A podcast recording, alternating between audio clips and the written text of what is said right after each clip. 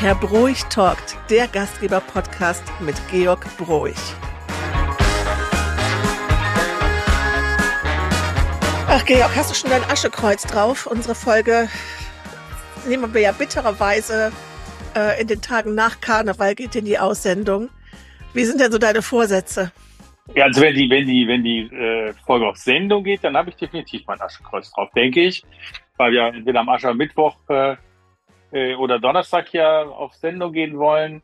Ähm, wobei natürlich Aschermittwoch, ne, ist, äh, Aschermittwoch ist alles vorüber, ist alles vorbei. Äh, so der alte Klassiker soll dann ja für den Podcast nicht gelten. Aber nee, also dann ähm, die Karnevalstage, denke ich, äh, etwas ruhiger verbringen natürlich, ähm, da ja Lotte gerade erst zwei wird und ähm, ja, und äh, ja, dass äh, die zweite Tochter sich ja für Ende März ankündigt oder angekündigt ist, wird es ein bisschen ruhiger sein, so dass wir so ein bisschen den, den klassischen Straßenkarneval oder den Kneipenkarneval natürlich gar nicht machen werden, aber äh, wir werden schon alle Tage unterwegs sein und uns gucken, dass wir irgendwo ein schönes Plätzchen haben, wo wir dann äh, die Züge gucken können. Ähm, wir planen halt äh, nach Düsseldorf, nach Niederkassel zu gehen. Ich bin ja dann Mitglied in der Tonnengarde und da ist ja das, das äh, traditionelle Tonnenrennen am Sonntagmittag, was dann stattfindet äh, mit so einer Holzkarre und einem Holzfass drauf. Äh, und da tritt dann äh, das Tonnenbauerpaar aus Niederkassel an gegen das äh, Düsseldorfer Prinzenpaar. Das ist eigentlich eine ganz spannende Sache, vor allen Dingen, weil wie der Tonnenbauer oder die Tonnengarde tritt, äh, traditionell haben wir Holzklotschen, diese großen Holzklotschen, die wir alle kennen. Und darin muss dann auch das äh, Prinzenpaar antreten. Also der Prinz muss seine roten Stüppchen ausziehen und muss dann mit seiner Strumpfhose in die Holzklompen rein und muss dann damit laufen. Das ist eigentlich immer eine sehr, sehr spannende Sache. Ja, Düsseldorf, Montag denke ich äh, wahrscheinlich nach Düsseldorf ähm, und ähm, ja, also wir werden es mal wenn's langsam und ruhig auf uns zukommen lassen und äh, freuen uns aber. Ist denn dieses, dieses äh, Holzkloschenrennen, ist das äh, der Tatsache geschuldet, dass Niederkassel etwas näher an Holland liegt als, ähm, nein, nein, als deren also, Dorf? ist, Nein, nein, nein, nein, nein. Also, also grundsätzlich ist es ja mal so, äh, dass diese Holzklotschen halt nicht nur in Holland gibt, auch weil die da sehr, sehr weit verbreitet sind und ja oftmals bekommt man die ja auch wirklich so als Anstecker oder so, wenn man in Holland ist. Nein, nein, nein. Also die Holzklotschen, die sind auch, äh, auch in Deutschland weit verbreitet, gerade so äh, in den landwirtschaftlich geprägten Gebieten. Und äh, Niederkassel, äh, was ja dann auch direkt, äh, direkt auch an Lörrick grenzt und ist eigentlich, die, eigentlich sehr ländlich. Also Niederkassel ist ja ähm, so die Fortsetzung von Oberkassel und Oberkassel ist eher so ein bisschen schick. Äh, und äh, Niederkassel ist halt so ein bisschen, ah, das ist also wirklich, äh, äh in Hamburg würde man, in Berlin würde sagen, ist ein Kiez, ist äh, so ein kleines Stückchen wirklich eine ganz tolle Dorfgemeinschaft, die da herrscht und ein guter Zusammenhalt und äh, ja, ist schon wirklich so ein bisschen ländlich-dörflich. Und Schön. viele haben da auch äh, früher in der, in der Landwirtschaft gearbeitet. Also Landwirtschaft heißt da auch äh, verschiedenen Blumenanbau, Kräuteranbau und ähnliche Dinge, die dann rübergehen bis Lörrick. Alles ist eigentlich ganz schön, ist ganz nett da. Wo du sagst Landwirtschaft, da sind wir jetzt ja fast schon auch so beim Thema, was ähm, den Gast der aktuellen Folge nach Düsseldorf gebracht habt. Äh, nämlich wir, ihr redet da unter anderem auch über das Thema eines Startups von euch, vollgepackt, über Ja. Microgreens. Mhm. Ähm, erzähl uns doch mal ein bisschen was dazu. Also als erstes, don't call it Kresse. Also, das hast du ja mittlerweile gelernt. Don't call it Kresse. Ähm, es sind Microgreens, in der Tat. Ähm, das ist unser Startup vollgepackt, das wir zusammen mit Jörn und Judith gegründet haben. Also Jörn und Judith sind Geschwister und äh, die sind auf uns zugekommen. Judith war einige Jahre in Amerika, hat äh, die Microgreens in Amerika kennengelernt. Jörn hat eigentlich Logistik studiert, aber beide kommen aus dem Elternhaus, was äh, landwirtschaftlich geprägt ist. Und ähm, also eine ganz spannende Sache. Und ich selber kenne Microgreens auch schon länger, auch so ein bisschen aus Amerika. Und dann sind die auf uns zugekommen mit der Idee, wir möchten Indoor Farming machen. Sie hatten zu dem Zeitpunkt schon auf dem elterlichen Bauernhof damit angefangen in, in Bocholt, aber wollten das halt äh, nochmal jetzt professionalisieren und in die Stadt reinbringen. Urban Farming ist da so ein bisschen das Schlagwort. Nachhaltigkeit, kurze Wege. Und äh, ja, ich fand das Thema sofort super spannend. Und so haben wir dann vor anderthalb Jahren das Unternehmen voll gepackt, als GmbH gegründet. Wir sind dort Teilhaber und haben dann vollgepackt auch das erste Zuhause, die erste Heimat in Düsseldorf gegeben. Und zwar im Keller des alten Kesselhauses unten. Und haben dann dort angefangen. Und äh, ja, da wurde jetzt der Platz etwas eng. Man muss auch sagen, so die klimatischen Verhältnisse waren etwas schwierig, ähm, weil die Microgreens, also sie sind nicht empfindlich in dem Sinne, aber Temperaturschwankungen, Schwankungen bei Luftfeuchtigkeit etc. können schon mal schnell dazu führen, dass so Microgreen halt nicht nach neun Tagen erntereif sind, erst nach elf oder zwölf Tagen.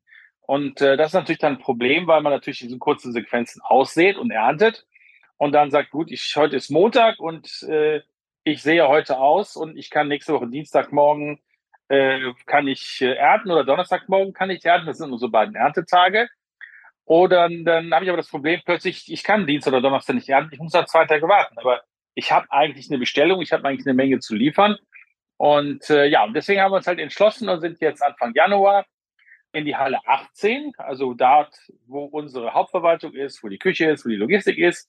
Dort hatten wir noch einen großen Kellerraum frei und dort sind wir jetzt eingezogen Wir haben dann jetzt zwei Räume, haben einen großen Raum, äh, in dem die Microgreens wachsen ähm, und wir haben einen Raum jetzt, an dem die, äh, die Verpackung und äh, Lagerung stattfindet, was auch ganz wichtig war, weil wir uns jetzt äh, zertifizieren lassen wollen weil wir die ersten noch Anfragen von größeren Kunden haben und das Ganze professionalisieren wollen. Du sagst, don't call it Kresse. Optisch ist es das, an was man als erstes denkt. Das ist so dieses Grünzeugs, was so als Deko oben drauf kommt, was man so macht, damit das äh, auf den Buffets schick ausschaut und damit das Abendbrot, mhm. du hast mich mhm. ja auch schon gemaßregelt, als ich ja. mal, ich glaube, ein leckeres Leberwurstbrot gepostet habe, dass du gesagt hast, da fehlt noch was. Aber da steckt ganz schön was drin, ne? Ja, das ist ja, es sind ja wirklich die kleinen Sprossen, aus denen hinterher die großen äh, Felder, also die, die große Pflanze entsteht. Also ähm, das heißt, wenn ich jetzt äh, auf eine, auf eine, wenn wir jetzt zum Beispiel heute Abend auf einer Veranstaltung, hatten mir die Jungs eben gezeigt, haben wir äh, rote Beete Carpaccio, da haben wir dann Schafskäse drauf gemacht, bisschen Essigöl, bisschen Salz, Pfeffer, Schafskäse drauf gemacht, ein paar Nüsse gerieben da drauf gemacht und dann oben die Microgreens drauf. So, und das ist eine schöne große Platte. Oben drauf liegen jetzt wahrscheinlich so 40 oder 50 Sprossen Microgreens, ähm, damit es schön aussieht. Für die Platte an sich wären aber fünf oder sechs Microgreens ausreichend gewesen, weil aus jeder dieser einzelnen Sprosse wäre normalerweise eine große rote Beete entstanden. Mhm. Und das geht weiter. Wir haben, wir haben zum Beispiel den Mais äh, diese Mais-Tabletts, die sind so gastronom groß, wie so ein, wie so, so ein Einsatz für Shaving Dish. Ähm, und wenn ich die als Feld aussehen würde, wäre das ein Maisfeld von der Größe der Hälfte eines Fußballplatzes. Und das ist bei uns also auf so einem Tray halt äh, äh, 30 mal 60.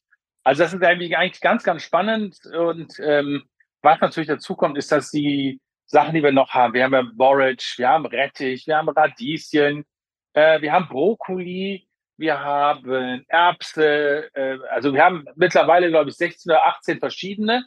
Äh, so zwischen 10 und 12 haben wir immer im Anbau. Die haben ja eine unfassbare Gehalt, Nährstoffgehalt. Mhm. Und äh, der Brokkoli wird auch sogar in der Krebstherapie und äh, mit eingesetzt, weil die halt wirklich gesund sind. Kresse schmeckt gut, die schneide ich ab, tue die aufs Brot drauf, schmeckt gut. Aber ähm, unsere Microgreens, die haben zum Beispiel wirklich so viel Energie in sich, dass äh, wenn ich die, wenn ich die, weiß nicht, Montag ernte, äh, kann ich die am darauf von den Sonntag noch benutzen. Also wenn die geschützt äh, äh im Kühlschrank stehen, gar ja. kein Problem. Also es ist wirklich Wahnsinn, äh, wie diese, diese, diese kleinen kleinen Gewächse äh, Kraft haben und äh, Geschmack vor allen Dingen auch haben. Das heißt, du empfiehlst es uns wirklich nicht nur ähm, als Deko für aufs Brot, damit es schön aussieht und eben so, ne? Der, der optische Effekt, sondern ihr wisst ganz genau, an welchem Tag da so die volle Power drin steht, steckt für die Ernte, dass, dass äh, ja, ich da auch was für meine, für meinen Energiehaushalt machen kann. Ach, absolut, absolut. Ähm, mhm. Judith und Jörn können das natürlich jetzt noch weitaus äh, besser erklären als ich. Vielleicht mache ich auch mal eine Folge mit den beiden dann äh, was halt, wie viel da drin ist und wie gesund das ist. Also es ist wirklich, äh, die waren ja auch schon mal im, im Podcast äh, von Maema E mit drin äh, zum Thema halt äh, Energielieferant. Äh, ich mache es auch schon mal, wenn wir Smoothies hier machen, äh, packen wir die einfach mit unter die Smoothies drunter. Also so ein Pesto, wir haben jetzt angefangen, Pesto daraus zu machen und Jörn hat zuletzt, und das werden wir jetzt auch bei uns ins, ins Maema E-Programm mit aufnehmen, eine Raw Cake mit den Microgreens gemacht. Und das war wirklich, das war wirklich sensationell. Da habe ich wirklich gedacht, ja, okay, gucken wir mal. Und äh, aber dann muss ich sagen, wirklich vom Geschmack her, es war wirklich, äh, also wirklich grandios. Ein bisschen, ähm, hat ein bisschen ähm, Limone, Limette mit drunter gemacht. Da war es so ein leicht, leicht, leicht, leicht säuerlicher Geschmack, Entschuldigung, leicht säuerlicher Geschmack. Das war wirklich Wahnsinn. Also da Stark. kann man unfassbar viel mitmachen. Ja, und die Tatsache, dass das ähm, so vollgepackt ist mit Nährstoffen, aber auch schön aussieht, hat ja auch dazu geführt, dass eben ein ganz besonderer Gast euch besucht hat und jetzt vollgepackt mitnimmt in die Hauptstadt. Richtig. Also wir haben, als wir vollgepackt gegründet haben, muss man ja auch eine Vision haben, eine Mission haben. Wir wollen Menschen gesunder ernähren und das äh, urban, also auch mit kurzen Wegen.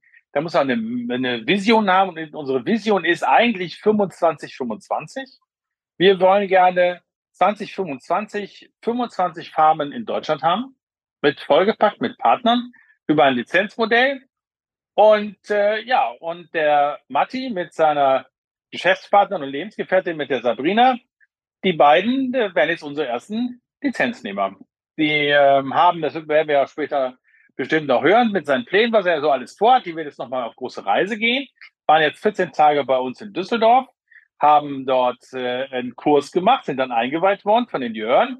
Äh, das ist halt nicht nur einfach, äh, ich jetzt mache ein paar Samen drauf und mache das mal nass und da wird schon was passieren. So wie früher in der Schule, wenn man so die, die Kresse-Samen auf das Toilettenpapier gemacht hat und feucht gemacht hat. Na nein, da sind ja schon einige Dinge zu beachten. Und äh, ja, und wenn die weiter zurückkommen, weil die planen eine sehr große Asienreise, und wenn die wieder zurückkommen, dann werden die im Mai äh, anfangen und werden dann unsere erste Lizenznehmer werden in Berlin. Und dann äh, wird es da einen, äh, in, in, einen Folgepakt in Berlin geben wohl. Äh, und äh, ja, das finden wir total spannend, freuen uns total darauf. Und äh, ja, deswegen ist der Matti halt da. Und dann habe ich gesagt, pass auf, mein Freund, wenn du jetzt schon hier bist. Ähm, und äh, das war eh immer schon mal eine der Ideen und eine der Personen, die auf dieser, auf dieser Shortlist steht für den, ähm, für den Podcast, weil er wirklich ein unfassbar interessanter Mensch ist, mit einer wirklich, äh, ja, auch schon einer sehr bewegenden ähm, Lebensgeschichte und ähm, ja, so auch so ein Kind der Gastronomie ist, also ähm, wirklich schon seine Ausbildung gemacht hat vor mittlerweile, ja, wir sind ja auch schon ein bisschen älter, wir beiden, also Martin nicht so vor fast 40 Jahren. Äh, und trotz aller Höhen und Tiefen, die er erlebt hat, von denen er sicherlich nachher auch erzählen wird, immer noch unserem Beruf, ich sage jetzt bewusst nicht Job, weil es nämlich kein Job ist oder es kann ein Job sein, aber bei Matti ist es genauso wie bei mir, ist es Beruf, das ist für uns eine Berufung, treu ist und ähm, ja, und erzählt uns äh, mit Sicherheit ein bisschen aus seinem Leben, wo er überall war, wo er unterwegs war, äh, was er gemacht hat, die Stationen, die Möglichkeiten, die er hat, äh, genutzt hat, dann auch national und international. Und ähm, ja, wir werden sehen. Sehr, sehr spannende Vita, ganz, ganz spannender, ganz, ganz lieber Mensch und ein zuverlässiger Freund. Ein Wort, mit dem ich halt nicht so häufig und so, so Larifari umgebe, aber ähm, nein.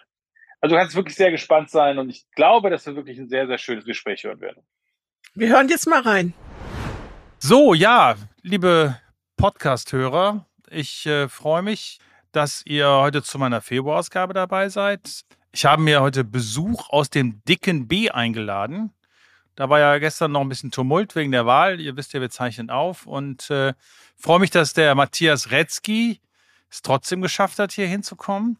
Eigentlich wollte ich ihn ja äh, begrüßen mit dem Berlin, Berlin, wir fahren nach Berlin. Aber nachdem meine Fortuna ja letzte Woche im Elfmeterschießen in Nürnberg ausgeschieden ist, wird das dieses Jahr wieder nix.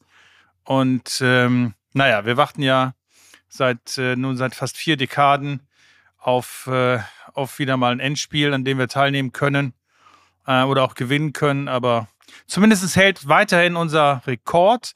Die Fortuna ist nämlich die Mannschaft im DFB-Pokal, die die meisten Spiele hintereinander ungeschlagen ist. Also selbst der FC Bayern hat es noch nicht geschafft, äh, uns den Rekord abzunehmen. Aber ja, alles andere war wieder nicht erfolgreich. Matthias, herzlich willkommen.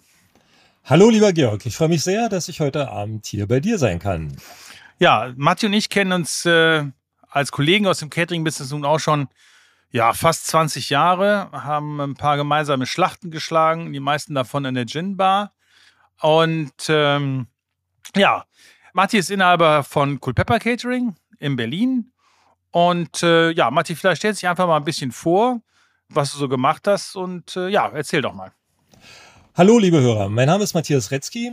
Wie Georg bereits richtig anmoderiert hat, äh, ich bin äh, Geschäftsführer Gesellschaft der Cool Pepper Event GmbH, der Retzky Service Group und ich bin auch Teilhaber der Trompete Berlin, eines Clubs. Ähm, die Trompete ist so eine Herzenssache auch, denn es wird ja immer schwerer, Konzessionen für Clubs im alten Westberlin zu halten. Und damit gleich die Brücke. Ich als altes Westberliner Kind, äh, Mitte der 60er, dort geboren, aufgewachsen mit dem kleinen Makel, dass die ersten 18 Jahre in Spandau waren für die Berlin-Kenner.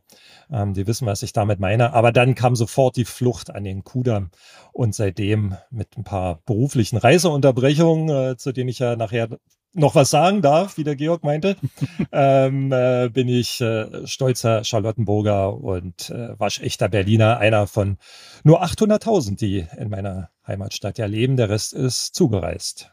Okay. Das ist also ungefähr so viel in Düsseldorf, obwohl wir natürlich auch, äh, nee, wir haben, wir haben 600.000. Aber ein paar, und mit Umfeld haben wir auch so viel, aber auch viele Zugereiste. Ja, Matti, erzähl mal, wie, wie bist du denn als Westberliner Kind, wie zu, bist du damals in unsere Branche gekommen? Wie bist du auf die Idee gekommen? Und ich glaube, das hat ja auch nicht so richtig Anklang bei euch zu Hause äh, äh, gefunden. Und ähm, ich kann mich schon. auch noch. Ja, ja, bei mir war das ja Grundvoraussetzung, damit ich erbe. Aber ähm, nein, aber du hast ja auch erzählt, ähm, an den langen Abenden haben wir viel erzählt, auch so ein bisschen erzählt, wie deine Mama reagiert hat, als du ihr erklärt hast, was du machen würdest. Ja, das war nicht so einfach. Ähm, das Ganze beruht, wie vieles im Leben, eigentlich im Endeffekt auf einem äh, großen Versehen. Aber als Kind wollte ich immer Kapitän zur See werden. Ich weiß ehrlich gesagt nicht warum, aber äh, anscheinend seit meinem zweiten Lebensjahr war klar, dass ich Seefahrer werde. Und ähm, ging dann auch auf die Schule, war dann im, äh, mitten im Abitur. Und äh, als Westberliner Inselstaat äh, hatte man relativ wenig mit Wasser zu tun, außer alle zwei Jahre mal mit den Eltern an die Nordsee zu fahren. Und äh, insofern blieb eigentlich nur ein Weg für mich übrig, nämlich äh, mich bei der Bundeswehr als Freiwilliger zu melden und äh, meine große Karriere als äh, Berliner Störtebäcker zu starten. Das endete aber so ein bisschen in einem Desaster, weil äh, die Hauptstadt kam also nach Kiel zum äh, Tirpitzhafen und die Tür war zu. Ja, und äh, ich klopfte also mit meinen Stiefeln, es war irgendwie im Februar, äh, gegen die Tür mehrmals und dann erschien jemand äh, mit dem ganzen Lametta da oben drauf und zeigte auf einen Zettel und auf dem stand Eingang um die Ecke. So, das war eigentlich so meine Laufbahn bei der Bundeswehr.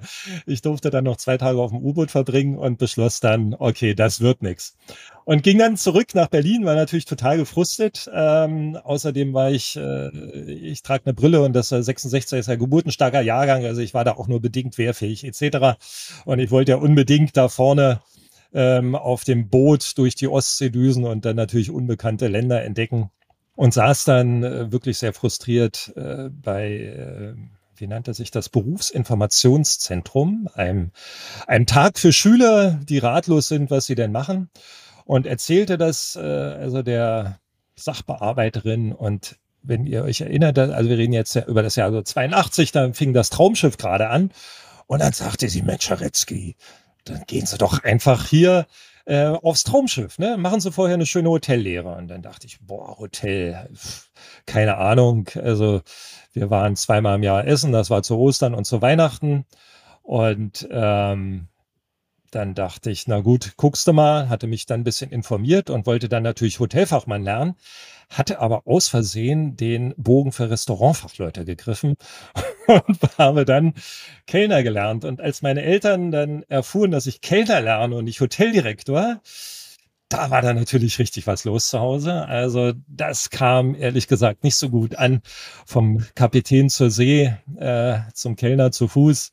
Äh, da hing der Haussegen doch für einige Zeit schief.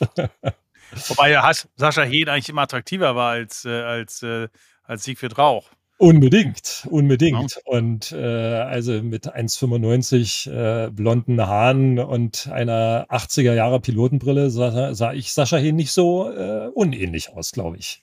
Ich stelle mir jetzt auch gerade vor, die Kniestrümpfe bei deiner Größe dürfen ja. ja. maximal bis knapp über die Waden gegangen sein. Ne? Das ist richtig. Wenn wir jetzt die Zeit ein bisschen vorspulen, ähm, nach der Ausbildung in Berlin, kleine Station in Monte Carlo, im Löws, dann in Savoy weiter. Und als ich äh, in Monte Carlo war, ähm, vielleicht die Leute, die äh, Formel 1 gucken oder schon mal da waren, da gibt's ja diesen berühmten Tunnel und dann fährt man aus dem Tunnel so raus und dann kommt dieses wunderbare Licht Südfrankreichs. Und als ich dann so in den Hafen reinfuhr, war ich schockverliebt.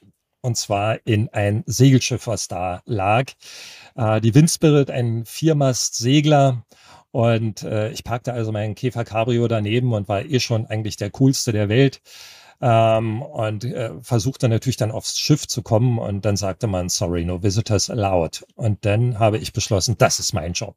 Das will ich unbedingt machen.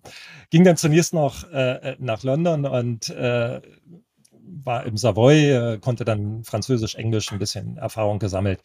Die Lehre in Berlin war ja auch nicht so schlecht, äh, im Hotel Berlin, damals noch mit einem Sternerestaurant aber halt immer im Servicebereich und nie in der Küche. Und ähm, so geschah es dann nach anderthalb Jahren später, dass ich äh, an Bord der Windspirit ging und diese auch für zwölf Monate am Stück nicht mehr verlassen habe.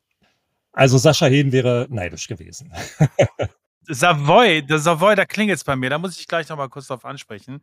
Das äh, Savoy, das, das Savoy in London, da muss ich jetzt, ja, mach mal weiter. Und ähm, also das war eine, eine ganz prägende Erfahrung und äh, ich glaube, dass, äh, dass das Schiff war dann auch die Sehnsucht zu reisen. Es war dieses ultimative Erlebnisse, äh, Kulturen, Geschmäcker kennenzulernen. Es war dieser tolle Team-Spirit, den man da erlebt hat.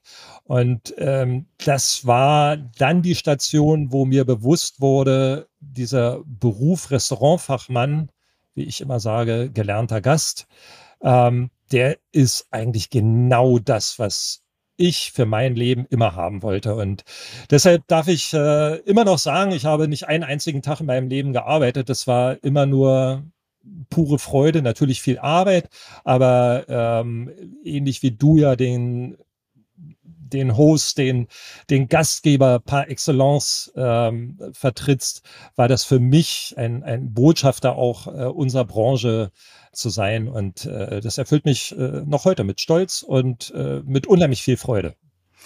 Und ich darf auch sagen, dass du ein wirklich ein hervorragender Gastgeber bist. Ähm, wenn wir in Berlin sind, äh, gehen wir seltenst essen ähm, so wie wir es in Düsseldorf ja auch machen, wenn ihr in Düsseldorf seid, sondern wir sind dann mal wieder gerne Gast bei euch äh, im Kiez, bei euch zu Hause. Da muss ich sagen, der Matti ist ein, wirklich auch ein ganz, ganz toller Gastgeber. Und ähm, also wir haben wirklich schon sehr, sehr viele Abende verbracht, aber es oh, ist uns noch nie langweilig geworden. Wobei, langweilig, lass uns mal kurz auf Savoy zurückkommen. Ich bin da gestern Abend noch mal auf die Geschichte gestoßen oder gestoßen worden. Wir haben da herzlich gelacht zu Hause. Der Felix Krull des Savoys ich finde, das ist eine, ich finde die Story einfach so cool. Ich finde, die musst du jetzt einfach wirklich schon mal kurz zum Besten geben. Du meinst, wie wir da jemanden rausgetragen haben? Nee, wie du, wie du, wie, wie, wie, du, am, wie du im Restaurant gesessen hast und deine Kollegen hast springen lassen. Ach so, das, äh, ja, also der, der Besuch im Savoy, ähm, fing an, äh, also ich kam aus Monte Carlo mit meinem äh, besten Freund Stefan, äh, der Regional Manager einer großen asiatischen Hotelgruppe ist mittlerweile in China. Und äh, wir kamen im Savoy an, beide braun gebrannt, haben natürlich viel Geld verdient, äh, hatten das Savoir Vivre äh, verinnerlicht und kamen dann im September in dieses graue, kalte London und wurden begrüßt mit dem Welcome back to, real to Reality. Und äh, das war ja auch äh, wirklich so. Und ähm, das Savoy war wirklich eine harte Schule. Ich erinnere mich da noch am äh, Pass zu stehen und jedes Gericht hat ja eine Glosch äh, gehabt, äh, Soßen, äh, Apa, äh, Legüm Apa und alles auf diesen riesigen Silbertabletts und es war ein schottischer Küchenchef, das werde ich auch nie vergessen. Und ähm, die Gloschen waren natürlich schon ange, also waren schon drauf und er erklärte dir also, was da drauf ist auf dem Tablett in Schottisch und drehte dann das ganze, äh, das ganze Tray nochmal um 180 Grad. Und äh, so musstest du dann ins Restaurant laufen und einsetzen und die Katastrophen waren in der Regel schon vorprogrammiert. Ähm, lange Rede, kurzer Sinn, äh, arbeiteten wir ähm, dafür kein Geld oder Kleingeld. Man, äh, das waren ja noch Zeiten, wo man wirklich auf, auf Zeugnis arbeitete, weil man ja Hoteldirektor oder Maître d' werden wollte. Und ähm, das Trinkgeld war aber famos. Und ähm, so guckten wir dann genau, äh, wann unsere Probezeit zu Ende ist und nahmen in der linken Hand das Trinkgeld und verabschiedeten uns mit der rechten Hand und sagten, tschüss, viel Spaß noch. Äh, die Berliner sind dann mal weg. ja, das, äh, das war so ein bisschen das Savoy. Ähm, eine, eine wirklich äh, gute, aber äh, extrem harte Schule im Leben. Ich bin danach ins äh, Kensington Palace gewechselt, äh, hatte da äh, auch das, äh, das große Vergnügen, auf der Spirit and Wine Trust äh, London äh, ein Jahr Vollzeitunterricht als Sommelier zu machen, äh, konnte mich da unglaublich vorbilden. Also das war eine, eine sehr anstrengende Zeit äh, rückblickend, ähm, aber auch extrem viel gelernt. Ja. Ja, das muss, da muss ich ehrlicherweise sagen, das ist ja das, was ich bei vielen Kollegen oder was ich ja vermisse, ein bisschen bei mir und worum ich ja wirklich viele Kollegen äh, beneide, dass sie einfach nach der Ausbildung einfach noch Zeit hatten, ein paar Jahre und, äh, durch die Weltgeschichte zu touren, auf See zu fahren, zur See zu fahren. Das war auch mal mein großer Traum. Mein, mein Vater war ja drei Jahre bei der Marine, bei der Bundeswehr, hat die Nord- und vor allen Dingen die Ostsee unsicher gemacht äh, mit seinem kleinen Schnellboot als, als Mutche. Aber das muss ich schon so sagen, das sind schon so ein bisschen die Dinge, die ich vermisse, dass ich das, äh, das verpasst habe, dadurch, dass ich ja so früh das Unternehmen übernehmen musste. Und äh, also umso mehr freut es mich immer, wenn ich diese Stories höre. Und na, ich kann ja mal so ein paar Stories hier aus dem Regionalen dann erzählen, aber das ist, äh, ist schon spannend. Ja, und irgendwann bist du dann wieder im dicken B gelandet. Ja, das war ähm, durch den Mauerfall. Ansonsten wäre ich mhm. nicht zurückgekommen. Also ähm, ich war dann zwölf Monate auf der Windspirit zur See und hätte einen Folgevertrag als Restaurantmanager auf Tahiti haben können. Ähm, das war natürlich ein verlockendes Angebot. Ähm, aber die Mauer ist halt gefallen. Und ähm, ich habe ja Berlin verlassen, um äh, Abenteuer zu erleben, um die Welt kennenzulernen. Und es fühlte sich für mich als Berliner aber irgendwie doch falsch in meinem Herzen an, äh, der Chance nicht nachgehen zu können, meine, meine Heimatstadt als Ganzes einmal kennenzulernen, was ich ja nur von Geschichten konnte. Ne? Also na klar war man als Westberliner auch immer und wieder mal im Osten drüben, aber äh, wenn man jetzt nicht unbedingt verwandtschaftliche Verhältnisse nach in, den, in den Ostsektor hatte, nach Ostberlin. Ähm, Teile unserer Familie lebten in Potsdam, das ist aber eher südlich und nicht die, äh, nicht Berlin. Dann dachte ich, nee, also da musst du noch mal hin. Dann bin ich dahin und dachte natürlich, äh, Berlin wartet auf mich. Ne? Also Auslandserfahrung, dreisprachig, äh, ja, und kam dann ins Interconti und dort bot man mir ein Trainee an. Und ich dachte, Seit wann trainiert denn ein Hoteldirektor? ja, das, ähm, das, da war ich ein bisschen Unverständnis, ja, Unverständnis in der Branche, weil das waren auch dann die beginnenden 90er Jahre, wo ja immer mehr Quereinsteiger in die Hotellerie kamen. Das heißt, ähm, Hoteldirektoren waren in dem Sinne gar nicht mehr die großen Gastgeber, sondern es waren Menschen mit Zahlenverständnis, womit ich jetzt nicht sagen möchte, dass früher Hotels natürlich nicht wirtschaftlich geführt wurden. Aber es war doch eine ganz andere Atmosphäre. Und ähm, auch die Stadt, wer Berlin mal in den 90ern besucht hat, ja, viel Subkultur, äh, Clubs, äh, Anarchie, aber sie war halt extrem unfertig und es fiel mir sehr schwer, muss ich äh, rückwirkend sagen, äh, mich in der Stadt auch wirklich zu Hause zu fühlen. Also es war, das war schon echt ein Schritt erstmal zurück. Das muss ich wirklich sagen. Das war das war äh, ein, ein bisschen am Paradies geschnuppert und dann doch äh, wieder hart auf dem Boden der Realität zu landen. Ähm, nichtsdestotrotz ähm, habe ich mich dann da ein bisschen durchgekämpft in der Hotellerie. Mir erwuchs dann aber doch sehr, sehr schnell einfach die Idee, wenn ich hier bleiben will, dann muss ich als Freigeist irgendwie mich auch selbstständig machen können. Und äh, dann kam eigentlich so der Fahrplan in die Selbstständigkeit. Genau. Und den habe ich dann äh, vor mittlerweile über 25 Jahren äh, angefangen mit allen Höhen und Tiefen, die dazugehören. Da äh, gibt es einiges zu erzählen, wenn es darum geht. ja, ich weiß. Ja, also ähm, du hast dann ja zunächst mal, glaube ich, als äh, Mitarbeiter bei Cool Pepper angefangen.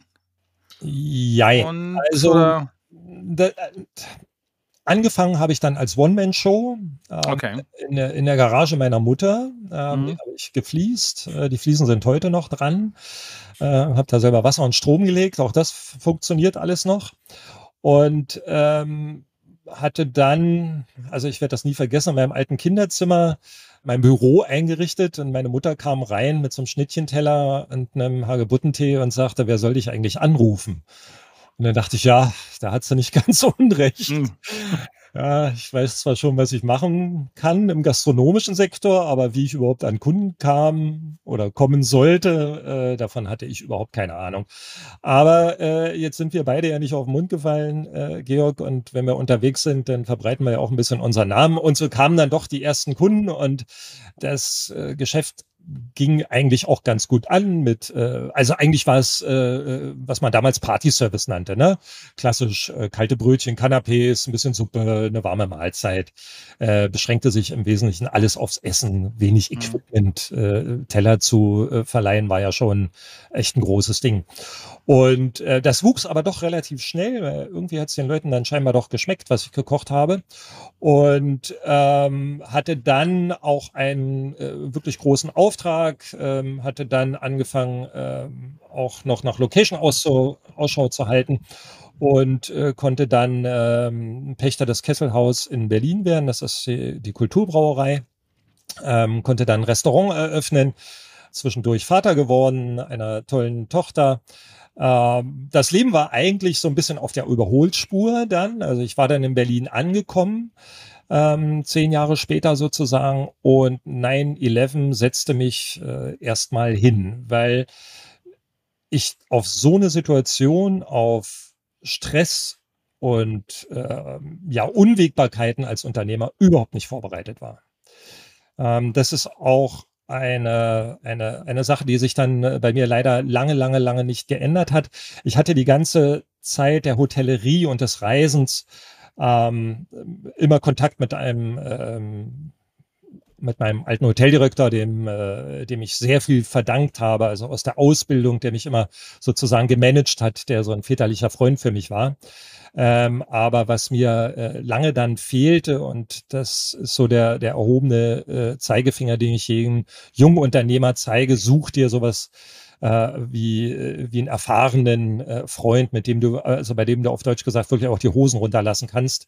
Äh, wovor hast du Angst als Unternehmer? Was sind die Unwägbarkeiten, die du einfach überspielst?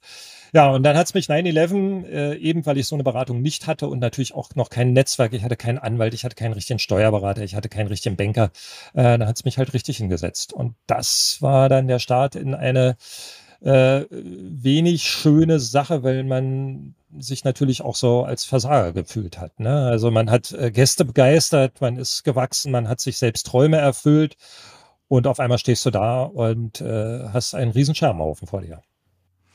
Haben ja viele von uns jetzt äh, auch nochmal erlebt. Ich meine, ich habe ja 9-11 auch miterlebt, 2009. Ich habe ja auch schon viele andere Dinge erlebt. So die erste richtige Krise, die ich ja persönlich wirklich so bewusst miterlebt habe, war damals nach dem Misstrauensvotum äh, gegen, gegen Helmut Schmidt von Helmut, Ka Helmut Kohl. Ähm, ist ja nun zunächst mal auch etwas die Wirtschaft eingebrochen. Es gab auch sowas wie eine, wie eine kleine Rezession. Das war dann, dann zum ersten Mal, als ich das da mitbekommen habe. Ähm, dann noch einige, ne, natürlich in der Laufe der Zeit einige andere, andere Ups und Downs äh, im Geschäft. Und äh, ja, dementsprechend habe ich natürlich auch Fehlentscheidungen getroffen, die schon mal zu schwierigen Zeiten geführt haben. Thema Nürburgring zum Beispiel. Aber ähm, jetzt auch das äh, in der letzten Zeit bei, bei Corona war es auch einfach so, dass man so machtlos da ein bisschen stand. Da war auch wirklich so zum ersten Mal so ein bisschen, wo ich das Gefühl hatte, war schwierig. Hast du Fehler gemacht? Hast du, hast du nicht richtig vorgebaut? Aber am Ende des Tages, äh, wenn man ja auch wirklich mit vielen, vielen unserer direkten Kollegen spricht, aber auch mit, mit Kollegen aus oder mit, mit, mit, mit Bekannten aus den Branchen spricht, die es sehr hart getroffen hat in der Zeit, ähm, wie konnte man sich darauf vorbereiten? Das war so, also sehr, sehr schwierig und ähm, ich bin aber auch froh und mein, wir beide haben uns ja auch wirklich sehr viel miteinander ausgetauscht in der Zeit. Und äh, sobald es ja auch die Restriktionen äh, erlaubten, seid ihr ja auch aus dem, aus dem dicken B rübergekommen. Und das äh, war auch immer wirklich sehr schön, auch den Austausch, weil man muss auch wirklich sagen, ähm, so wie du dann in der Zeit einfach nicht gesagt hast, ich stecke den, den Kopf äh, äh, in den Sand, äh, sondern ähm, ich überlege mir was, ähm, was kann ich machen, was sind die Perspektiven. Sicherlich natürlich auch aus den Erfahrungen heraus, die du, die du 20 Jahre vorher gemacht hast. Finde ich, hast du eine unglaubliche Transformation in deinem Unternehmen hingelegt bei Cool Pepper äh, ich meine, du kannst vielleicht zwischendurch noch mal ein bisschen naja über Cool Pepper selber erzählen, weil du, weil du ja auch wirklich tolle Sachen gemacht hast. Wir ja auch, äh, Cool Pepper und wir mit der Foodpol ab und an auch gepitcht haben äh, äh in, äh, in Berlin, wo man aber auch sagen muss, das würde ich sagen, ich denke, du bestätigt hast, wenn wir gepitcht haben, haben wir immer sehr fair und sehr kollegial gepitcht, was in Berlin ja eher ungewöhnlich ist. Ja. Ähm, und weißt du, wovon ich spreche. Ähm, aber ähm, ja, ich denke, äh, ähm, dass du mit Sicherheit gelernt hast aus der Zeit. Ähm, du auch wirklich, wirklich ein guter Sparringpartner für mich warst in der, in der Zeit auch. Und äh, ja, vielleicht erzählst du auch ein bisschen nochmal, wie, wie du eigentlich die Cool Pepper transformiert hast und ähm, wo wir später noch drauf äh, zurückkommen wollen, wie du sie weiter transformieren willst. Ja, sehr gerne. Also äh, ich gebe dir recht, in Berlin arbeiten wir für Applaus und nicht für Geld in der Gastronomie. Ähm, das ist äh, der reale Irrsinn, den wir da wirklich haben um kurz den Bogen zu Corona zu spannen, hatte ich dann einen, einen ehemaligen äh, Kommiliton von der Hotelfachschule getroffen, der ebenfalls von 9-11 so ein bisschen angeschlagen war. Und wir haben gesagt, Mensch, dann lass uns doch zusammentun. Und der Didi äh, war guter Koch und ich konnte ein bisschen organisieren und reden. Und äh, so haben wir dann äh, Cool Pepper gemeinsam aufgebaut, in der GmbH umgewandelt. Und äh, Didi ist dann 2010 ausgeschieden und ich habe ähm, das Unternehmen dann als alleiniger Gesellschafter übernommen. Äh, stand dann da und ähm, hatte mich wieder berappelt, äh, sowohl physisch als auch psychisch sozusagen und ähm, hatte dann die Idee, auf Qualität zu setzen, um diesen Preisdruck, den wir in Berlin ja immer haben. Und Berlin ist wirklich ein, äh, ein extrem hart umkämpfter Markt. Also jeder tummelt sich gerne in Berlin, äh, jeder möchte äh, für sein Image in Berlin eine große Veranstaltung mal gemacht haben. Viele internationale Agenturen, viele internationale Caterer kommen dahin. Also wir haben ein völlig diffuses äh, Wettbewerbsbild ähm, gehabt. Äh, wie sich das jetzt in Zukunft entwickelt, schauen wir mal. Ähm, das war keine, keine Aufgabe, die einem wirklich Spaß gemacht hat. Deshalb hatte ich auf Qualität und noch mehr auf Kreativität ähm, gesetzt und äh, kam dann zu dem Slogan äh, Cool Pepper Essen erleben, ähm, weil wir diese Eventisierung in den Nullerjahren hatten und ähm, für mich aber Atmosphäre ein bisschen ähm, ja auf der Strecke geblieben ist. Ne? Die, ich bin gesagt, die, die Lichter wurden bunter und das Essen wurde aber irgendwie nicht spannender. Und ähm, das war ja auch die Zeit, wo wir äh, mit der Epcas sehr viele internationale Reisen gemacht haben, kreuz und quer durch Europa einen, einen Wahnsinnsaustausch hatten, ähm, uns da wirklich auch mit Ideen gegenseitig befruchtet haben, weil wir halt nicht in dieser Wettbewerbssituation waren. Und äh, daraus erwuchs dann äh, Cool Pepper, wie wir es bis 2019 sehr, sehr erfolgreich geführt haben das äh, zurück 2011 war dann äh, meine damalige, äh, mein, meine damaligen, wie soll ich sagen, Mitarbeiter, Lebenspartner hätte ich schon fast gesagt, weil wir ja 24 Stunden am Tag zusammengesessen haben. Wir waren so ein Sechs-Mann-Team und die dann gesagt haben, Matthias, ist ja toll, was du wieder mal vorhast, aber wie wollen wir das dann den Leuten erklären? Und äh, dann habe ich gesagt, wir müssen die einfach mal einladen, ne? wir müssen die mal zu uns bringen äh, damit die einfach mal sehen, wie viel Arbeit es ist. Und äh, da wurde die der Geschmacksarena äh, geboren. Und ich hatte also 80 Leute eingeladen, war total stolz. Und äh, dann meldeten sich fünf an. Und ich rief dann den Abend vorher äh, diverse Freunde an und habe gesagt, ihr könnt umsonst trinken und essen, aber ihr müsst so tun, als wenn ihr Gäste seid. Ne? Und wir haben uns ganz viel Mühe gegeben. ähm, sechs Auflagen später, also 2018, hatten wir an zwei Tagen jeweils äh, 350 Gäste. Es war eines äh, der Events, die in Berlin gesetzt waren. Die Geschmacksarena äh, war wirklich legendär. Wir haben äh, immer wieder neue Food-Konzepte Konzepte vorgestellt. Und äh, wir sind dann 2018 da angekommen ähm, mit dann 32 festen Mitarbeitern, ähm, wie ich mir Catering in Berlin immer vorgestellt habe.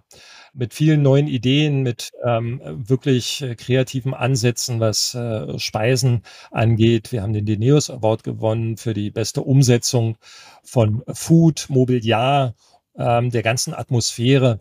Ähm, das war äh, eine wunderbare Zeit. Und äh, was ich dann auch ein bisschen unterschätzt habe, ich habe das Team so ein bisschen wie so ein Fußballtrainer aufgestellt. Also es waren extrem unterschiedliche Charaktere. Ähm, ne, du brauchst immer ein paar, die grätschen hinten noch den Ball weg. Äh, du brauchst ein paar für die Galerie. Du brauchst ein paar Stars, äh, die das auch nach außen zum Leuchten bringen.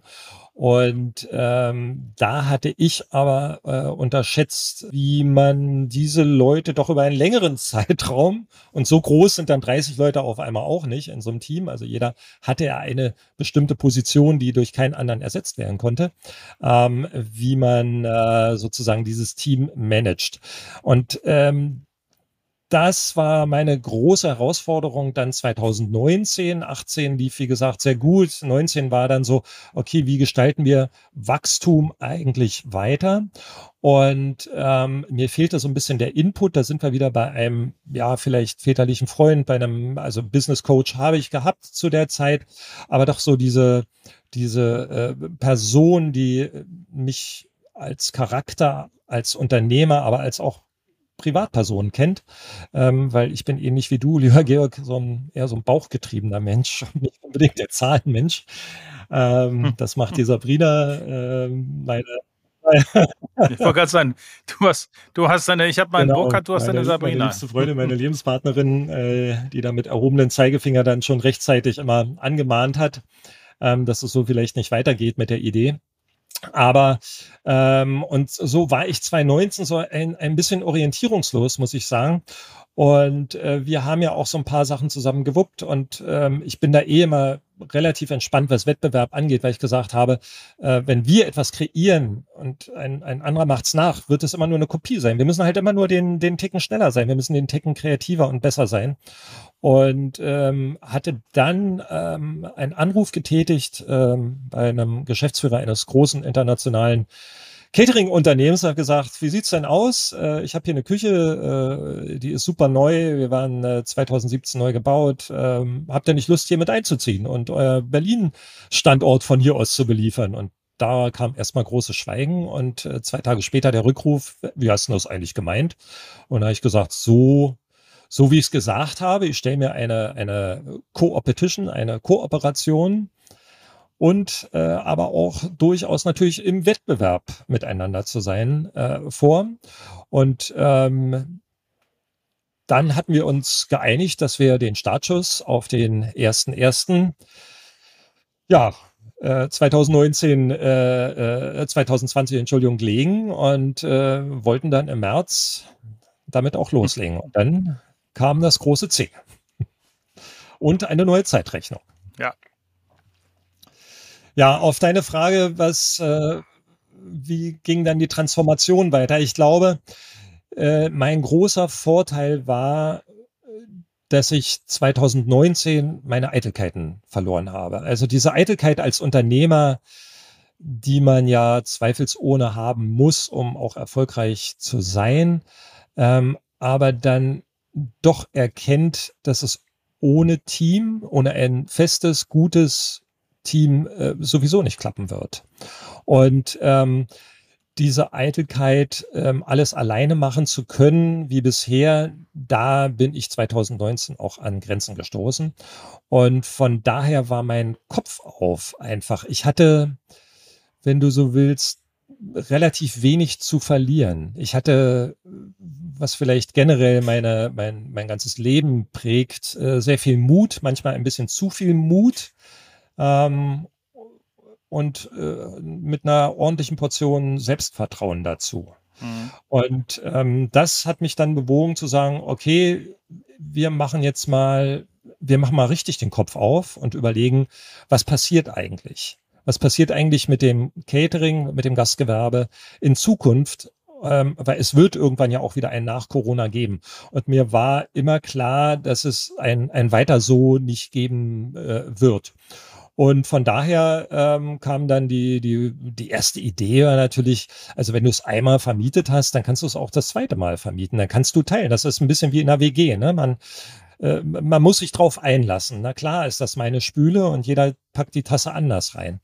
Und äh, so war die Idee der Coworking Kitchen äh, geboren. Und es war ja dann die Zeit, wo wir als Caterer äh, ja nicht arbeiten konnten.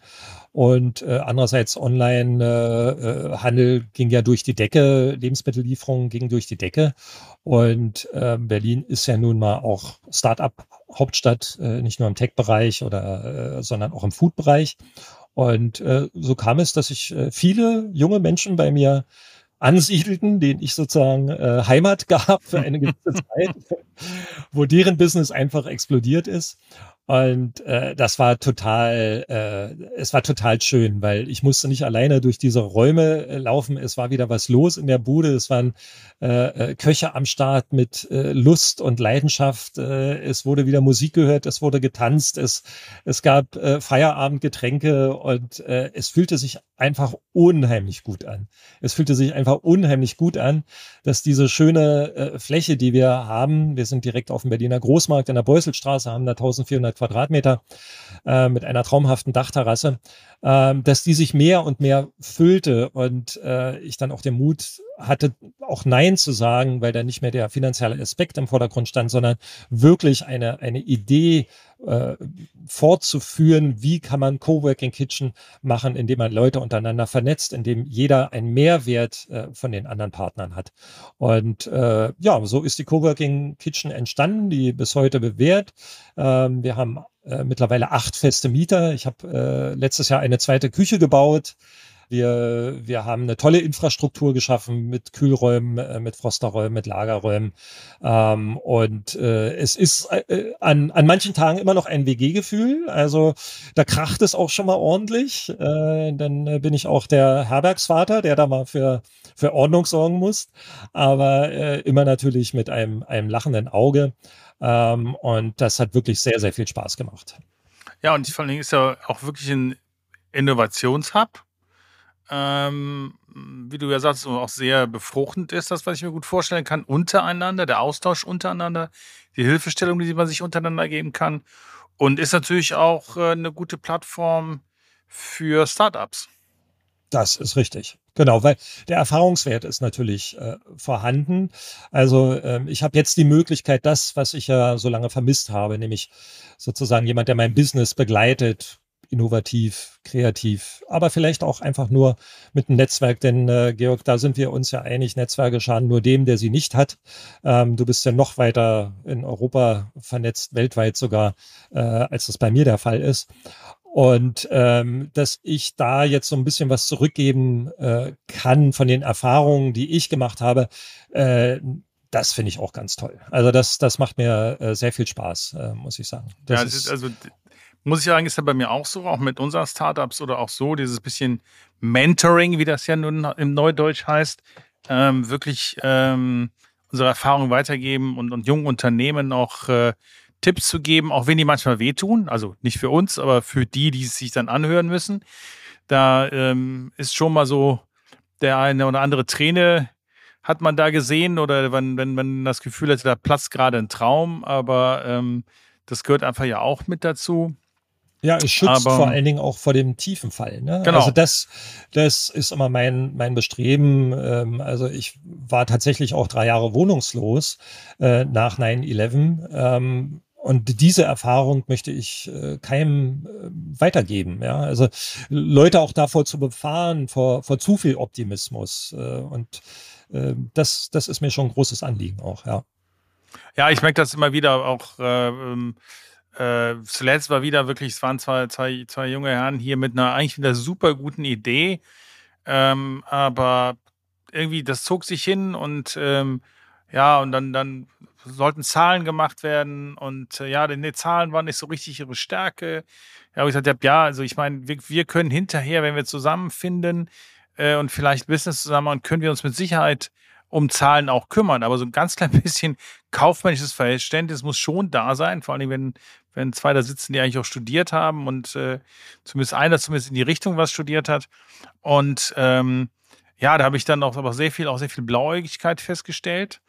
Und ähm, wir sind halt hinterher auch nicht zusammengekommen, was ich ähm, sehr schade fand, weil ich grundsätzlich die beiden Jungs als sehr nett empfand. Mega Produkt ist, also das muss ich wirklich sagen, Produkt, was ich vor einigen Jahren selbst schon mal auf die Straße bringen wollte. Aber ich habe da einfach gemerkt, ähm, das, das passt so nicht. Ich glaube, die können ihren Weg finden. Ich glaube aber, dass die irgendwann mal noch mal so zwei, drei wirklich schmerzhafte Erfahrungen machen würden, was ich ihnen nicht wünsche. Ich wünsche, sie kommen so dadurch und sagen hinterher, siehst hat der blöde Beruhig doch nicht recht gehabt. Aber ähm, ja, es gilt, gilt auch einfach ein bisschen den, den, den jungen Menschen Rahmen zu setzen und den jungen Menschen auch zu erklären, äh, wo es hingeht. Denn äh, immer nur, ähm, ja, denen das Blaue vom Himmel da oben erzählen, das funktioniert einfach nicht. Das stimmt. Bei Megaprodukt würde ich aber gerne äh, mal einhaken. Ich habe nämlich eins gefunden. Das nennt sich vollgepackt. Ah, das habe ich, schon mal, hab ich schon mal von gehört. Hast du, glaube ich, schon mal von gehört? Ja, habe ich von gehört. ähm, das hast du mir ja letztes Jahr gezeigt und ich war ja äh, schockverliebt. und äh, ja, wir werden äh, deshalb äh, Vollgepackt Berlin im Mai an den Start bringen. Ähm, das äh, ein, ein wirklich großartiges Projekt. Ähm, bin ich jetzt auch mal Start-Upper äh, mhm. sozusagen. ich, dann, ich dein Mentor? ja, mein Mentor, genau. Äh, ich muss mal gucken, ob der Gin-Vorrat noch reicht äh, zu Hause, aber es sollte kein Problem sein. Äh, nein, ein, ein wirklich äh, sensationelles Produkt. Äh, wir sind gerade in Düsseldorf, zweite Woche zum Farmtraining mhm. und ähm, unglaublich, äh, was für, für Liebe, Leidenschaft, Detailversessenheit hinter dieser vollgepackt Story steckt. Das ja. höchster Respekt davor. Nein, das ist auch wirklich so. Wir sind auch wirklich sehr, sehr glücklich, mit unserer Partnerschaft mit, mit Jörn und Judith. Äh, und ja, unsere Vision ist ja so ein bisschen 20 Farmen 25, also 25, 25, äh, so war es, 25 Farmen 25. Ist natürlich ein bisschen ambitioniert, ähm, aber ähm, das ist so ein bisschen die Idee dahinter steckt, weil das soll ja, ist ja Urban Farming, soll ja auch nachhaltig sein, kurze Wege. Und äh, ja, umso mehr habe ich mich halt auch wirklich gefreut, ähm, als, äh, als wir dann euch ja die Farm gezeigt haben, einfach nur so ja die Farm gezeigt haben und als Sabrina dann abends beim Abendessen bei uns sagte, sagte, du weißt du was, ich glaube, ich kann mir vorstellen, dazu was zu machen. Ja. Und ich so, okay. ja, und jetzt sind wir dann froh.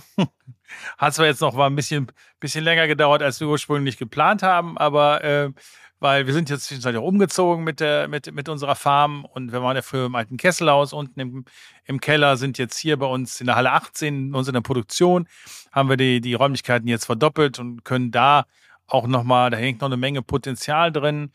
Und äh, ja, und freuen uns, dass wir jetzt äh, mit Cool Pepper alias äh, Vollgepackt Berlin ähm, unseren ersten äh, Lizenzpartner gefunden haben. So sieht's aus. Ja, und das ist, ähm, um den Bogen nochmal zu spannen, halt Teil der Transformation ähm, vom, vom reinen Event-Caterer ähm, ja, zu, zu einem Gastro-Hub zu einem Dienstleister-Hub äh, zu werden.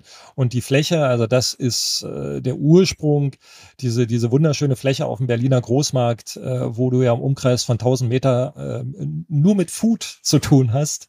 Ähm, die zu nutzen, äh, das ist wirklich toll. Und das mit neuen Partnern anzugehen, ähm, einfach riesig. Das Team von Cool Pepper ist klein geblieben. Wir catern noch. Ähm, wir haben das ein bisschen äh, ausgewählt. Ähm, wir sind äh, stark im, äh, Sports Hospitality Bereich, äh, machen viele internationale äh, Wettkämpfe äh, in Berlin, die wir betreuen. Ähm, eigentlich fast alle Handballspieler. Also nächstes Jahr auch wieder die Handball WM. Ähm, wir machen die äh, Füchse Berlin, Handball Bundesliga seit 2006. Aber die heißen nur noch Füchse Berlin. Berlin, ne? Die heißen nur noch Füchse Berlin. Genau. Ich kenne die ja noch als Reinickendorfer Füchse. Genau, genau. Den Reinickendorfer Füchse, die gibt es auch noch als ja. regionalen Club mit ah, okay. Tennis, äh, okay. Fußball etc. Und die Füchse sind sozusagen mhm. die Erfolgsstory der die Profimannschaft äh, okay. daraus gewachsen. Ja, ja, das kann ich mich noch so an den, aus den 70er Jahren dran erinnern. Ähm, dann so früher Gummersbach und äh, genau, Waldstadt und so. Und dann, ja, äh, dann die Reinickendorfer Füchse. Genau. Ja, und die, äh, die haben wir noch, den, äh, den, den kompletten Sportbereich. Ähm, Im Event-Catering äh, haben wir viele Stammkunden behalten, beziehungsweise sind sie jetzt zurückgekommen, was äh, natürlich auch eine Anerkennung unserer Leistung ist, äh, dass die wieder angeklingelt haben. Äh, das hat sich aber ganz wesentlich verändert. Also wir haben jetzt im Februar die festen Termine für die Sommer-Barbecues. Äh, wir haben jetzt äh, schon die festen Termine für die Weihnachtsfeiern.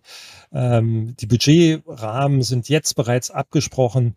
Es ist also mit den Stammkunden ein unglaublich entspanntes Arbeiten geworden. Also das ist äh, großartig. Denn der Berliner Markt hat ja wieder Fahrt aufgenommen, auch wenn uns noch die internationalen Kunden fehlen. Ähm, aber der ist nach wie vor hart umkämpft und es geht nur über Marge und ich bin nicht mehr bereit, da mitzuspielen. Deshalb kleineres Team, ähm, gute Qualität, weniger Veranstaltung, breiter aufgestellt. Ähm, so läuft das. So kann Catering auch in Berlin zukunftssicher gestaltet werden. Ja, wir haben ja auch so eine ein bisschen Kehrtwende hingelegt. Wir hatten ja damals, als wir bei, bei Foodpol eingestiegen sind, hatten wir ja auch 14 äh, Mitarbeiter. Wir waren ja in der, in der Malze, in der alten Malzfabrik, äh, hatten dort Büro und äh, Produktion gehabt und haben uns dann ja auch dann schon auch schon etwas vor, vor Corona ähm, angefangen zu verändern, dass wir gesagt haben, also auch wir wollen uns etwas mehr spezialisieren auf bestimmte Veranstaltungstypen ähm, und wollen also auch nicht mehr immer jedem Euro hinterherrennen. Und haben glücklicherweise dann diesen, diesen Transformationsprozess dann auch schon Ende 2019 eingeleitet, sehr zum Unverständnis vieler Mitarbeiter.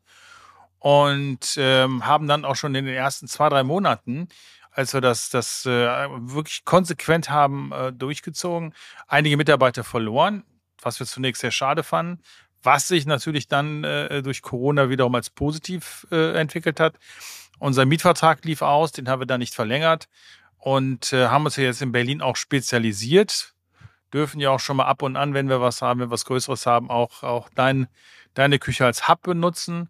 Und ähm, müssen auch wirklich sagen, wir sind da mittlerweile sehr zufrieden mit und haben ein kleines Kreativteam, was äh, von dem Kai Schlichting, von meinem Geschäftspartner und, und Mitgesellschafter und Gründer der Foodpol angeführt wird und ähm, sind da auch wirklich effektiv und wirklich erfolgreich und können uns wirklich und, und halten uns auch wirklich aus dieser wirklich brutalen, brutalen äh, Preisschlacht, die in Berlin tobt, äh, halten wir uns wirklich raus und sagen dann auch, ja, wir ziehen eher zurück, als dass wir dann sagen, nee, aus, also aus Prestige mache ich sowieso nichts mehr. Also ich habe genug die letzten 40 Jahre aus Prestige gemacht.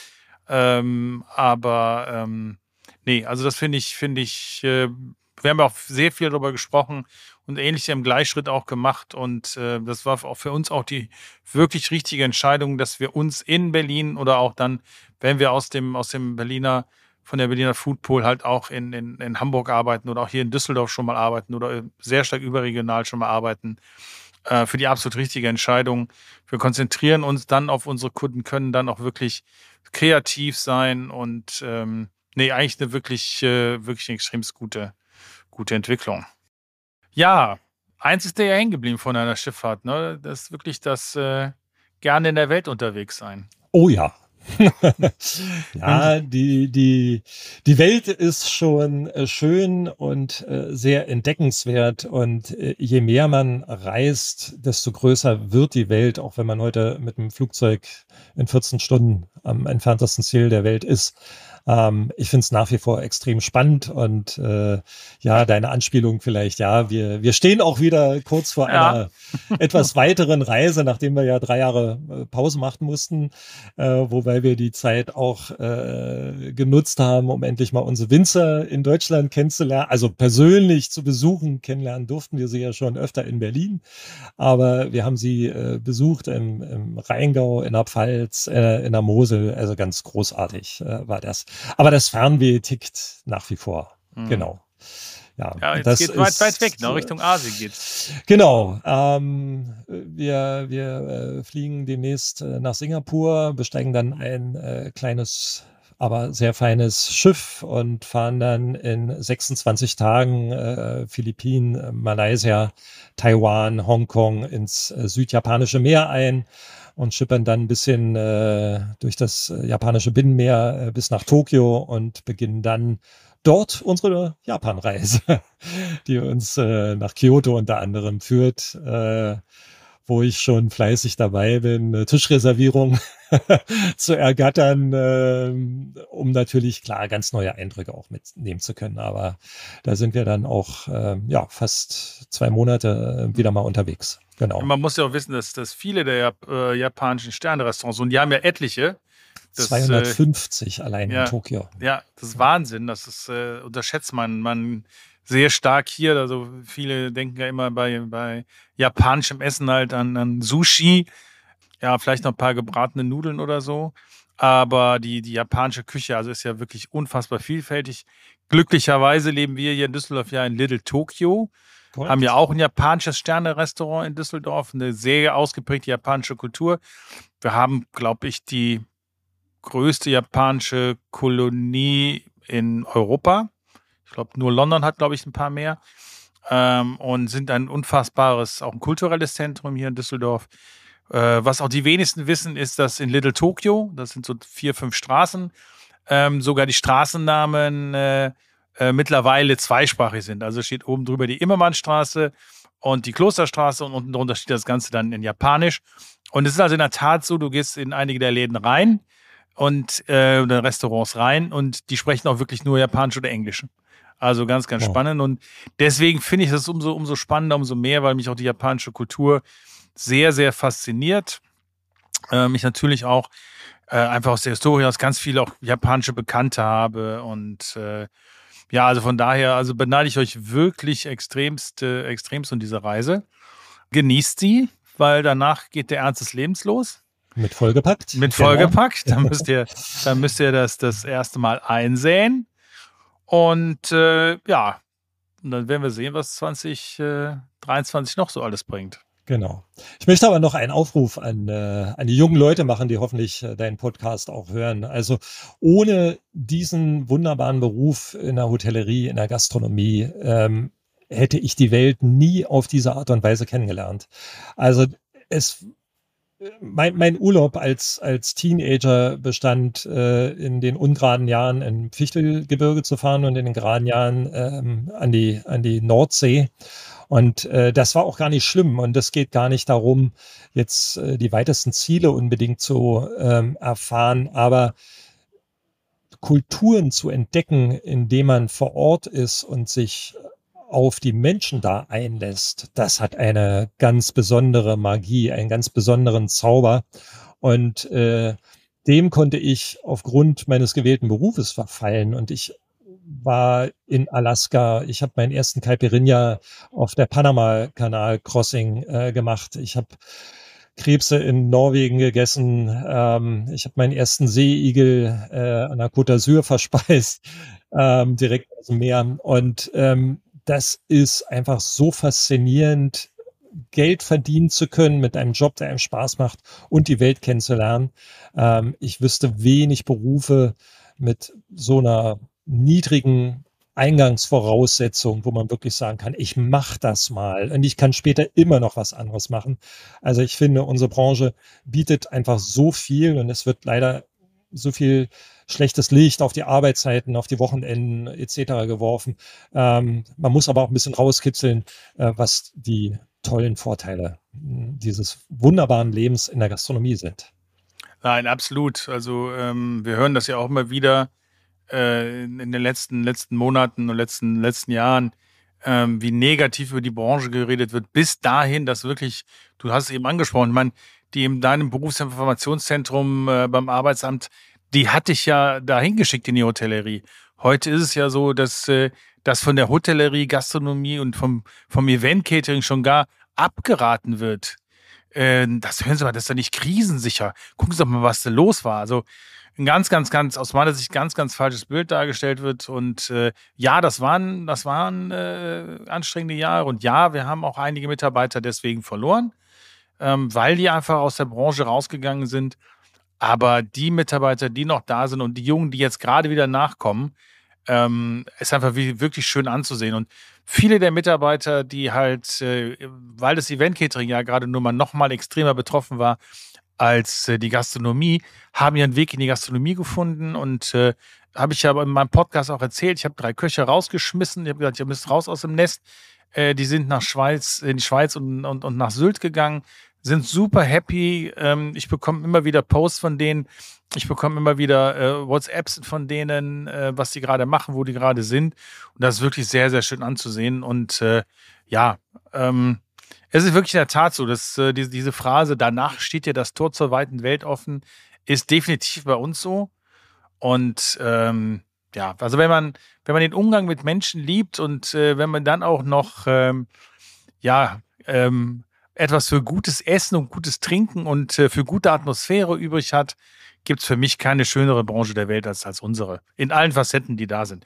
Ob im Restaurant, ob auf dem Kreuzfahrtschiff, ähm, ob äh, im Event-Catering oder aber auch, äh, und das habe ich ja jetzt sehr viel mit, mit Verenice, sehr viel Kontakt äh, zu diesen Menschen in, in der Food-Branche, in der produzierenden Branche, auch der Wechsel dorthin oder mal wieder zurückspringen, ähm, auch ganz, ganz spannend. Also in der Tat, denke ich, gibt's ähm, gibt's eine ganze Menge, dass wir das oder dass junge Leute dort erleben können und ähm, und es gibt ja, wie gesagt, es gibt ja verschiedene Möglichkeiten. So wie mein Sohn Philipp jetzt auch das duale Studium macht, äh, ist äh, äh zum ähm, Food Management auch da die Möglichkeit, äh, mit dualen Studien äh, irgendwas zu machen. Also, nee, wir haben schon eine wirklich tolle Branche und äh, vor allen Dingen finde ich, dass wir ähm, in der Branche, dass man tolle Menschen kennenlernt und äh, tolle Freundschaften schließen kann und äh, tolle Dinge gemeinsam erleben kann. Und Matti, wir haben ja schon wirklich, wie gesagt, einige Schlachten geschlagen. Davon einige wirklich, äh, wirklich auch bei der Arbeit, aber auch schon einige an der Gin-Bar. Und äh, ich hoffe, es kommen noch weitere dazu. Davon gehe ich mal stark aus. Matti, vielen, vielen Dank. Ich freue mich wirklich sehr, dass du da warst, äh, dass du den Weg unten aus dem Keller nach oben gefunden hast, aus der Farm. Und äh, ja, ich wünsche euch beiden, also dir und Sabrina, eine, eine ganz, äh, noch eine schöne Zeit hier unten mit Jörn, lernt noch einiges. Und äh, ja, dann kommt ja jetzt bald Karneval. Für euch hier im dicken B nicht so sehr wie bei uns im Rheinland. Den haben wir 365 Tage im Jahr. Ah, okay. ja, genau. Das also, genau. Berlin. ihr habt vor allem, genau, ihr habt genug Pappnasen und Clowns und Einhörner sind ja da in diesem komischen, in dieser komischen Disco mit der großen Kuppel. Das ist bei uns äh, Programm. Nein, also vielen, vielen Dank, dass du da warst. Alles Gute. Wir hören und sehen uns. Martin, Dankeschön. Tschüss, Georg. Tschüss. Das ist auch die coolste Story, hat Matti gar nicht erzählt, weil ich habe ihn zweimal mit der Nase drauf gestutzt, aber es war mein Fehler, weil es nicht im Savoy, sondern im Kensington war. Die, die Felix Krull-Geschichte. Ähm, die Felix Krull-Geschichte. Ja, los. Ähm, und die muss ich eigentlich kurz, ich hoffe, dass ich sie richtig wiedergebe. Also Matti hat dann, nachdem die beiden ins, äh, aus dem Savoy ins Kensington gewechselt sind und einige Zeit da waren, hat Matti dann äh, ein Mädchen kennengelernt, Mädel kennengelernt und hat dann scheinbar ein bisschen zu dick aufgetragen und hatte sie dann auch eingeladen ins Restaurant. Und hat dann aber eher gesagt, er wäre halt nicht, äh, nicht das, was er war, so der, ne, der junge Mitarbeiter, sondern er wäre schon ganz, ganz oben. Und dann ist er irgendwie zu seinem Chef hinterher und hör mal, Chef, ich habe da ein bisschen Mist gebaut, so und so und so, das habe ich erzählt und so und so. Daraufhin hat der Chef dann gesagt, okay, das kriegen wir schon hin. Und dann in der Tat durfte Matti dann abends ins Restaurant. Ja, und alle haben ihn so bedient, als wenn er der Chef des Restaurants, also wenn er der Manager so wäre. Das muss dann die junge Dame ziemlich beeindruckt haben. Also das ist die Geschichte, er hat mir die schon vor ein paar Jahren erzählt. Da waren wir schon ein bisschen weinsinnig. Wir haben wirklich gelacht ohne Ende, als er die Geschichte erzählt hat. Ich hoffe also, Matti, wenn du den Podcast dir anhörst, dass ich die Geschichte jetzt so richtig weitergegeben habe. Aber man könnte sagen, das ist ein typischer Matti. Ach, wie schön. Und es spricht aber auch dafür, dass die anderen mitgezogen haben und gesagt haben, dem machen wir jetzt einen richtig tollen Abend. Das, das ist unsere Branche. Das ist unsere Branche. Ja, das, das ist wirklich. Das, das äh, erlebst du, glaube ich, in keiner anderen Branche der Welt. Okay. Georg, wir legen gleich auf. Aber vorher, was ist dein, was gibt's Aschermittwoch zu essen? Äh, Aschermittwoch. Bei uns gibt's immer äh, Heringsstipp mit Bratkartoffeln. Ach, wunderbar. Brat, und die Bratkartoffeln natürlich ohne Speck, weil das ist ja äh, Aschermittwoch. Es ist Aschermittwoch, weil das ist, freut mich, weil ich muss ganz ehrlich sagen, ich brauche auch dann gar nicht diesen ganzen Shishi. Ich bin auch ein großer Fan von vom Heringsstück, allerdings mit Pellkartoffeln. Ja, also dann auch sehr lecker und so. Alternativ gibt's noch äh, Spinat mit Spiegelei. Das ist auch noch eine Möglichkeit. Uh. Für jemanden, der kein, der kein, äh, der kein Fisch mag, Spinat mit Spiegelei oder mit hartgekochten Eiern, mit so wachsweich gekochten Eiern. Mhm. Da auch gerne mit Kartoffeln oder Pellkartoffeln. Das ist so die, unser Aschermittwochgericht. Na dann freuen wir uns mal auf den Aschermittwoch. Machen wir. Alles klar.